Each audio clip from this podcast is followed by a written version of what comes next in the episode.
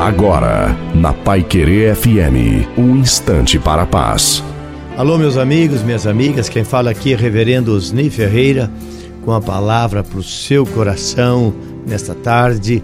Em 1 João, no capítulo 2, no versículo 17, a Bíblia diz assim: O mundo passa e a sua maldade, mas aquele que faz a vontade de Deus permanece para sempre.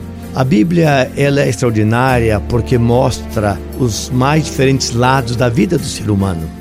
Nós somos, nós somos corpo, nós somos alma e nós somos espírito. E muitas vezes nós agimos pela nossa alma, nós agimos pelo desejo do nosso corpo, mas a Bíblia diz que nós precisamos também entender a importância de vivermos debaixo do espírito. Que o texto diz na, nas palavras de João que o mundo passa é a sua maldade. Ele está olhando do lado humano, da alma, do corpo, do desejo pernicioso do ser humano. Mas ele diz, do, em contrário disso, aquele que faz a vontade de Deus permanece para sempre.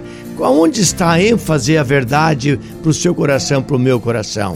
Quando nós fazemos a vontade do Espírito, é no Espírito que Deus habita, nós estamos lidando com as coisas eternas. Ele está dizendo, João, para você e para mim, a importância de nós valorizarmos as coisas do Espírito, porque é isso que vai contar no final da nossa vida. O resto vai ficar tudo. O ser humano ele, ele se acaba. A Bíblia diz que o volta ao pó e nós desaparecemos. O que permanece é o Espírito. Por isso, precisamos alimentar com esperança e fé em Cristo Jesus o nosso espírito, porque ele permanecerá eternamente. Não se esqueça, Jesus Cristo ama muito você.